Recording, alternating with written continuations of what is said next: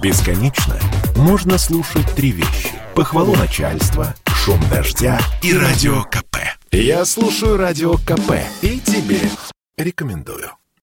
Истринский район Московской области, село Новопетровское, 8 февраля, поздний вечер. Здание, в котором расположена местная пятерочка, практически зажато между Московским Большим кольцом и железной дорогой рижского направления. Вероятно, эти трое в балаклавах проникли в помещение супермаркета со стороны ЖД путей и вошли в здание сбоку, через вход для разгрузки товара. Что было дальше, зафиксировали камеры видеонаблюдения. Лежащий на полу сотрудник магазина, суетящиеся между рядами полок мужчины-преступники. В руках у них нечто похожее на деревянные рукояти для топоров. На кадрах с другой камеры бандиты уже в офисе супермаркета вскрывают сейф. Из него они похитили 96 тысяч рублей. По другим данным, в два с лишним раза больше – 205 тысяч. Именно ради этой суммы они забили насмерть 51-летнюю женщину-кассира, видимо, теми самыми рукоятками. Еще два человека, директор магазина и ее муж, живы, но сильно пострадали от рук бандитов. Им потребовалась госпитализация. Задержали преступников той же ночью, спустя несколько часов, в 50 километрах от Новопетровского, в деревне деревни Чеснокова. Это все тот же Истринский район, но ближе к Москве. С ними был четвертый подельник, водитель, ожидавший грабителей за рулем. Следственный комитет в лице официального представителя Главного управления по Московской области Ольги Врадий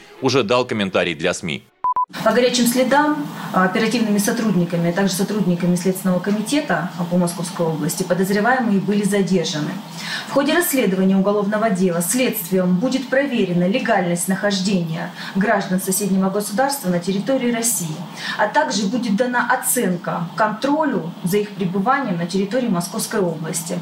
А, в ходе расследования также подозреваемые будут проверены на причастность к совершению аналогичных преступлений.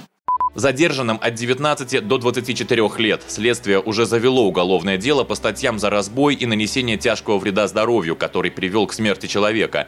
С доказательной базой проблем, похоже, нет. А вот стоила ли жизнь человека 100, да даже и 200 тысяч рублей – вопрос открытый. Василий Кондрашов, Радио КП. Спорткп.ру О спорте, как о жизни.